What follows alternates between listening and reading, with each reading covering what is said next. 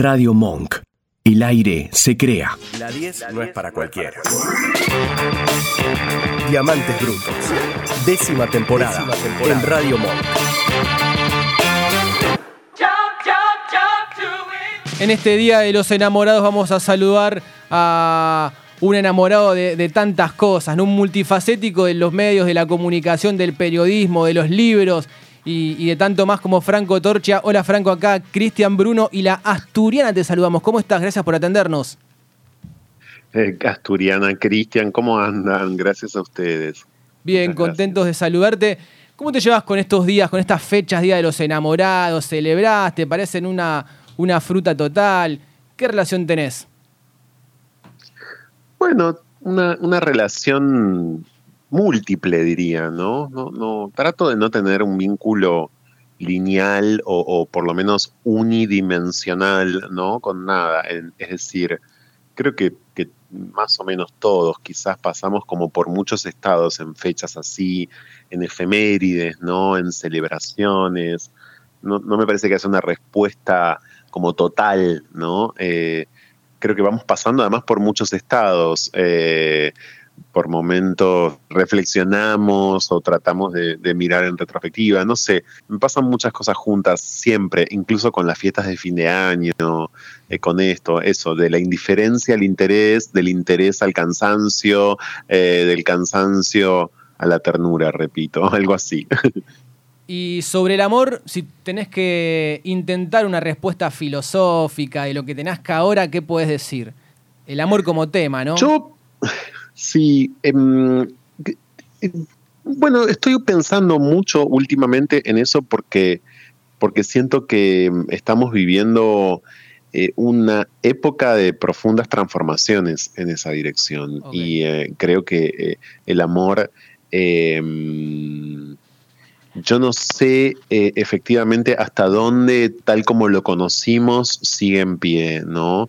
Es decir, tal como lo conocimos aquellos con los que, como yo, en las telenovelas, eh, con el amor en el cine, con el amor en eh, antes, mucho antes, en el radioteatro, es decir, con el amor como una industria, ¿no? Con el amor romántico como una industria que nos oprimía, que nos acechaba y que también nos interpelaba y nos decía, ok, bueno, vas a dirigir tu vida eh, más o menos como hacia esa latitud, ¿qué vas a hacer con este problema? ¿no? Es decir, yo creo que yo por lo menos soy una generación en la que el amor todavía fue un problema, un problema que había que resolver, una solución que había que encontrar, una respuesta que había que tener, ¿no?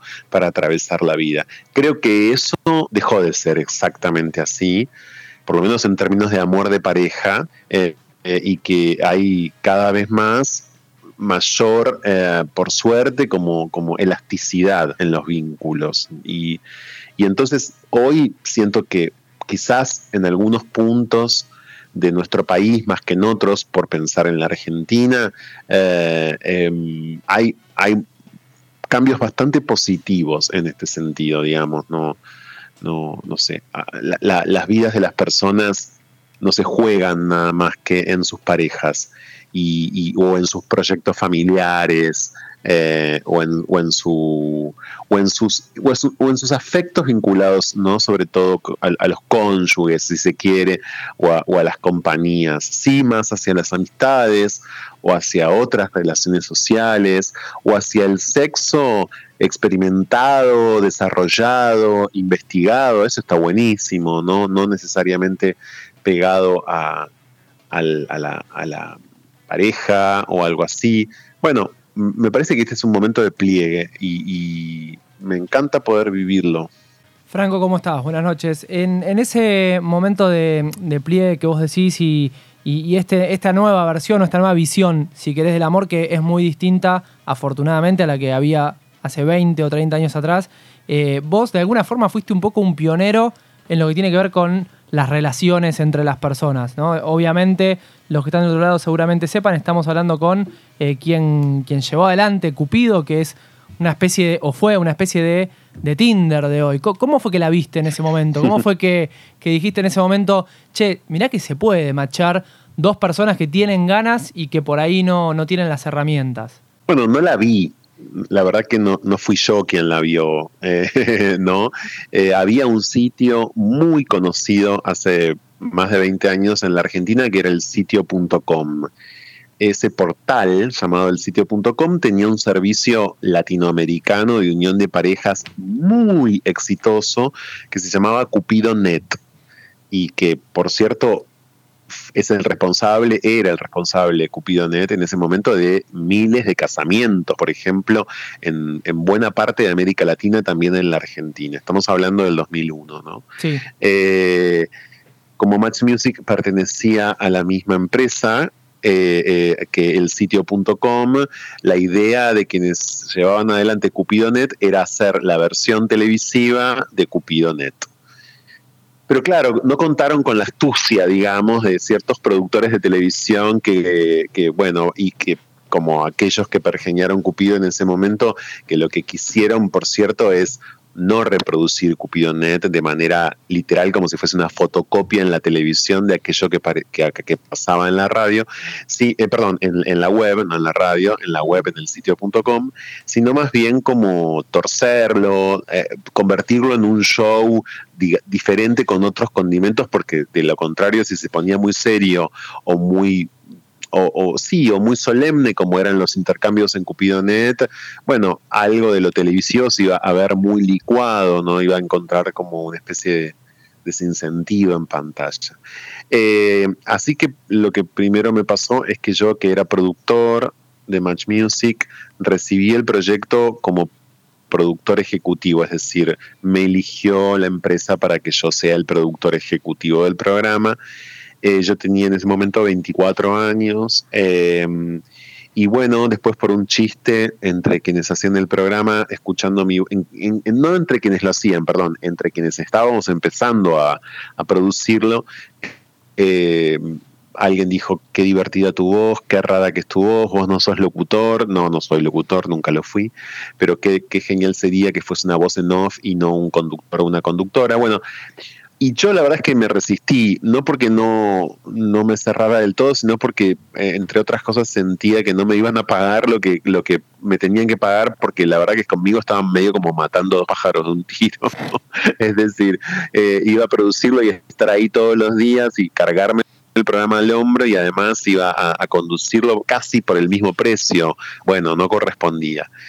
Eso fue así un tiempo igual, tampoco tuve tanto margen de negociación eh, hasta que un poco las condiciones mejoraron, porque Cupido fue un programa, bueno, muy exitoso desde el día en que empezó. O sea, empezó casi sin promoción, sin propaganda, sin publicidad, sin vía pública y fue muy exitoso de entrada, eh, muy, realmente muy, con números de rating para ese momento altísimos y para el cable ni hablar. Eh, bueno, y así estuvo al aire en esa primera etapa tres años, ¿no? En Match Music. Eh, yo no la vi, pero sí creo que entre, entre varios factores terminó ocurriendo que el personaje que yo componía, que era un personaje de ficción, que no era yo, de hecho yo no daba la cara, de hecho mi nombre no aparecía en ningún lugar y de hecho siempre se pensó en que no tenía que ser yo que iba a opinar como quien está hablando con ustedes ahora o que iba a, expresar sus ideas este, y sus puntos de vista de esa manera. No, tenía que ser un personaje de ficción, claro. no franco eh, y demás. Y bueno, ese personaje fue creciendo, ¿no? Se fue transformando, se fue variando. Pero hay un punto en donde la primera respuesta que compartí con ustedes se junta con esta, y es el hecho de que ya Cupido mismo nació como un programa, por lo menos en mi cabeza, como un programa eh, que un poco se iba a burlar o, iba a relativizar el amor romántico, transformándolo, en un, transformándolo en un juego eh, absurdo y exponiendo a las personas que quisieran participar de él a algo que mm, a todos nos compete en la medida en que todos en una cita podemos ser así de podemos ser sentir esa vergüenza, podemos sentir ese temor, podemos sentir esa palabra cortada o esa respiración entrecortada. Creo que cualquiera, más o menos, en general, cualquiera, en una cita o a la hora de intentar venderse frente a alguien, ¿no? A la hora de intentar seducir a alguien y más a ciegas, mucho peor a ciegas, bueno, recurre a métodos de los que después podemos arrepentirnos, ¿no? Eh, o dice cosas que después si las escuchamos nos parecen una tontería o, algo así. Eh, Ahora, yo creo que lo que... Sí. que Cupido exponía eso, ¿no? Me parece que era una pantalla, era una vidriera de, de, nuestras propias miserias también cuando tratamos de gustarle a alguien, ¿no? Ahora, vos ya habías descubierto, Franco, que tenías un potencial en la voz que, podías desarrollar y que si tenías una oportunidad podías hacer valer.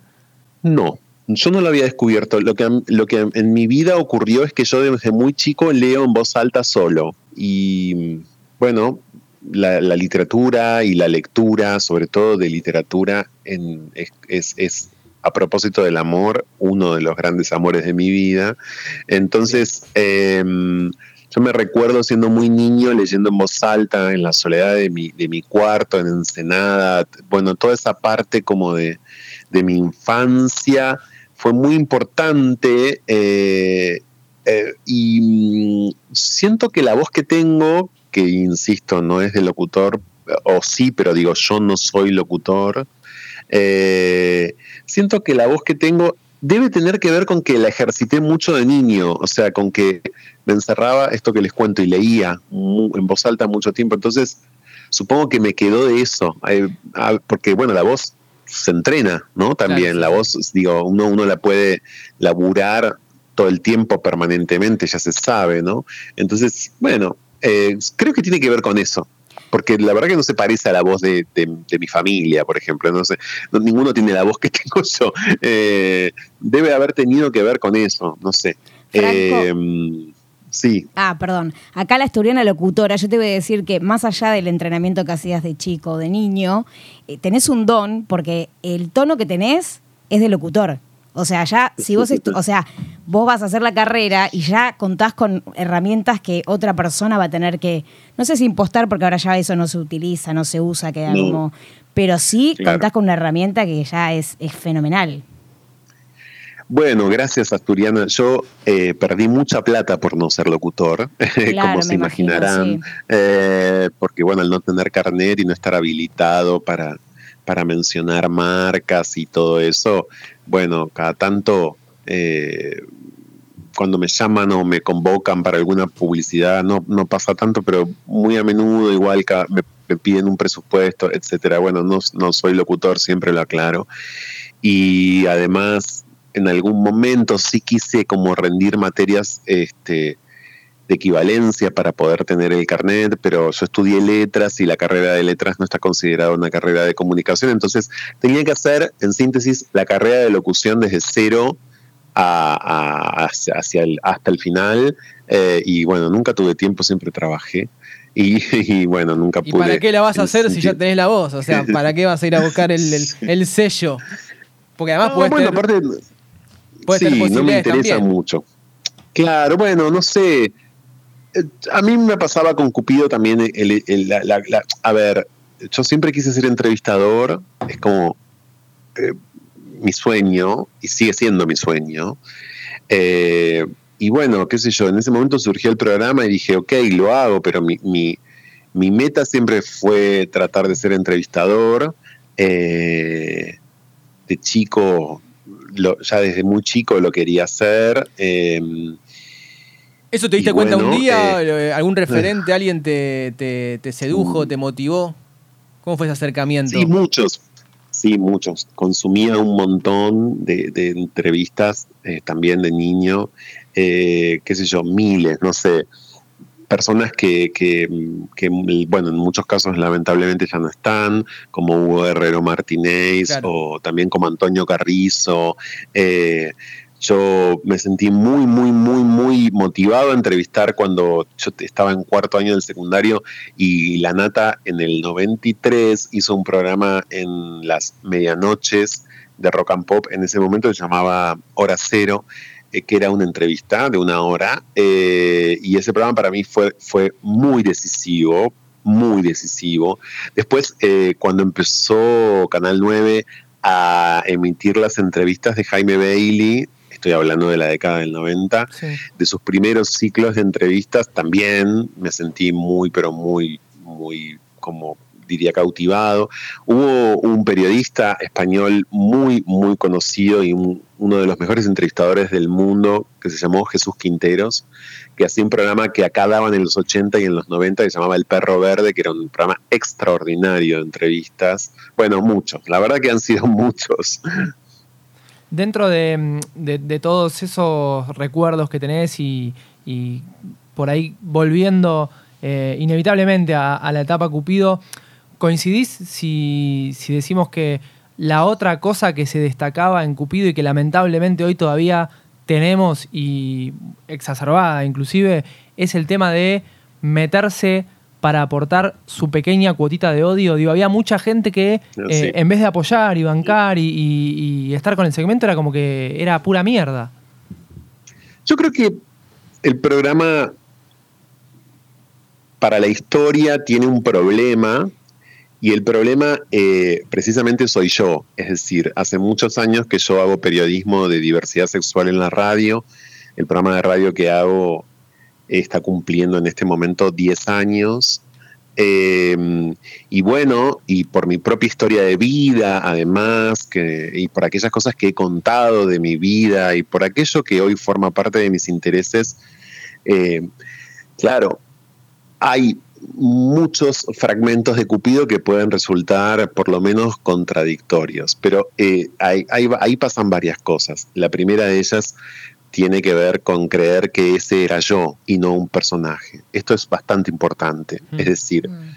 eh, aquello que se le diría a un malo de una telenovela o a una malvada eh, de una tira, se me dice a mí, como si no insisto, como si no mediara un procedimiento tan sustancial como es el procedimiento de la ficción, es mm. decir, la construcción de un personaje, ¿no? Bueno, en primer lugar esto. En segundo lugar, eh, en efecto, Cupido es un programa de hace 20 años que tenía mucho de, si se quiere, de innovador o de vistoso o de novedoso, pero que igual formó parte de las crueldades propias de hace 20 años.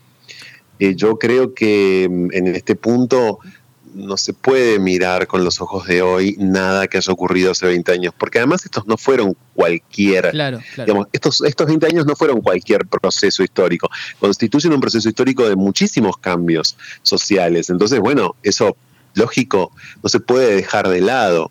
Por otro lado, eh, al mismo tiempo quiero decir que los momentos más eh, crueles de Cupido, eh, fueron momentos que claro, como luego el producto creció mucho en internet, con fragmentos, con videos, con cosas que se comparten todo el tiempo al día de hoy, etcétera.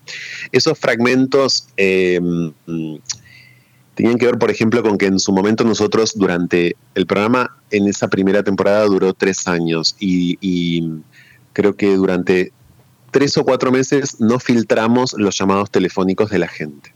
¿Por qué no los filtrábamos? Porque nos gustaba trabajar sin red, porque nos gustaba sentir que éramos muy aventureros y que así como no dejábamos a nadie afuera, si vos te notabas, tuvieras el cuerpo que tuvieses, ibas a terminar participando más tarde o más temprano, no hacíamos casting, no elegíamos a la gente, no poníamos a nadie a propósito, por eso había gente así y asá, por mm. eso había chicas que eran así o asá, pero claro, eso en ese momento la televisión no solamente no, lo entendía del todo, sino que nos lo quería cobrar. Entonces los programas de archivo creían que nosotros éramos unos despiadados bárbaros y, unos cancheros porque poníamos a una chica con un cuerpo gordo eh, a propósito. Y la verdad es que la chica con el cuerpo gordo fue después de un día en el que fue la chica eh, de cuerpo eh, no gordo o hoy diríamos hegemónico, etcétera. Y lo mismo con los llamados telefónicos. Durante tres meses no los filtrábamos hasta que tomamos la decisión de empezar a filtrarlos. Entonces, eso que hoy es un gag de Internet, de decir es una puta bárbara o no sé qué, bueno, todos estos fragmentos que andan dando vueltas, son fragmentos de tres meses en una historia de tres años. Me parece un poco injusto. Claro. Eh, para medir el programa, ¿no? Eh, yo entiendo que haya quedado en la memoria y bueno, contra eso no hay mucho para hacer, pero eh, la verdad es que no me resulta una medida. El próximo 20 de marzo, de paso les cuento esta primicia, Dale. se cumplen 20 años de la primera unión gay de la televisión argentina que fue en Cupido. Nunca antes la televisión argentina había formado una pareja gay en vivo en un programa. Eso pasó por primera vez el 20 de marzo del 2002 Wow. en Cupido. Y esos dos, que por supuesto eran dos chicos que en ese momento se animaron, nos costó muchísimo armarlo, etcétera, están, eh, van a estar junto a mí en un evento en el Centro Cultural San Martín, eh, un domingo a la tarde, como va a ser el 20 de marzo. Eh, porque eh, creo que Cupido fue muchas cosas, pero también fue esa emisión de ese programa que tuvo multas del Confer, que tuvo persecución y amenazas de la Iglesia Católica a mí y al canal y a todos los que lo hacíamos, Wow. que no nos dimos cuenta. Televisión no había hecho nunca y de hecho Roberto Galán, conductor de Yo me quiero casar y usted, había muerto en el año 2000 deseando hacer alguna unión gay en televisión y no lo había logrado.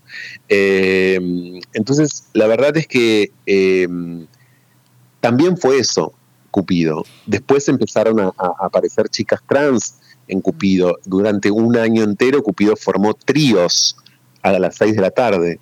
Eh, apostó a algo así como el trío sexual o el poliamor, si quieren. Eh, bueno, eh, son muchas cosas. Creo que tiene muchas capas ese programa. Creo que pasaron muchas cosas eh, eh, y, que, y que, como todo fenómeno del pasado, tenemos que ser lo suficiente, me parece, lo suficientemente capaces de verlo en tensión, ¿no? De analizarlo eh, con, con, todas las, las, fuerzas que intervenían en él, eh, que no eran planas, es decir, claro. porque además nunca quisimos hacer un producto plano, siempre quisimos hacer un producto complejo, siempre eh, como, como aquello que les acabo, les acabo de decir, un programa de amor, un programa de formación de pareja, sí, pero también un programa que relativice la pareja, que relativice el amor, que se ría del amor, que se ría, ¿no? De la, de la, del amor o la muerte, de la voracidad por, por encontrar a alguien y, y todo esto. Entonces, es un es este un artefacto, Cupido fue un artefacto demasiado, me parece demasiado extraño, ¿no? Eh, en algún punto. Eh, y bueno, creo que nos zarpamos en esa extrañeza por momentos eh, y que bueno, también, insisto, como les dije antes, sobre todo, no sé, ustedes piensan que en ese momento existía Gran Hermano, había llegado Gran Hermano a la Argentina y en donde todo era mentira, todo estaba guionado, todo era producto de un casting, del casting, del casting, del casting a propósito. Claro. Nosotros queríamos hacer exactamente lo contrario a Gran Hermano, pero ¿qué hacía TBR? Nos ponían sus perlitas como si fuésemos Gran Hermano. Y, el y recorte verdad, de ellos. Cuando mirás un, claro. claro, como cuando vos miras un capítulo entero de Cupido, hay muchos, ¿no? En la web. Eh, bueno, yo quisiera empezar a discutir cualquier cosa después de un capítulo entero, no de, de, después de un fragmento. Claro. Franco, esto es Diamantes Brutos y lo último que queremos saber es qué tenés de diamante y qué tenés de bruto. eh, bueno, hoy de diamante me tengo a mí mismo porque a mí me costó un montón conocerme eh, y no terminé, obvio, eh, pero me costó muchísimo estar como cerca mío, digamos, prestarme atención, eh, atenderme, cuidarme, así que diría eso en principio, ¿no? como piedra preciosa diría, bueno, estoy yo, hoy estoy yo cerca mío y eso está bueno, está muy bien, me hace bien. ¿Y lo bruto? Y de, y de bruto tengo muchísimo. Eh, soy una persona por momentos, aunque no parezca muy elemental, eh, y a veces me digo a mí mismo, pero ¿cómo? No, no tendría que ser como tan bruto justamente en tantas, en tantas cosas, desde la cocina a la jardinería, a la medicina, a, no sé, a tantas cosas sobre las que me gustaría saber. Entonces, de bruto también. Creo que es lo mismo, de bruto me tengo a mí mismo de diamante, me tengo a mí mismo de bruto. Tendría que decir esto. Y eso es lo que va a quedar entonces dicho. Franco Torcha, muchas gracias por tu tiempo. Te mandamos un fuerte abrazo y lo mejor para lo que viene. Muchas gracias a ustedes, felicitaciones. Les mando un abrazo grande, gracias. Gracias. Ahí estaba Franco Torcha, periodista, escritor, lector y también un filósofo del amor. Uno más que pasa por Diamantes Brutos en esta noche de lunes acá en Radio Monk. Nos quedamos hasta las 12 en esta décima temporada.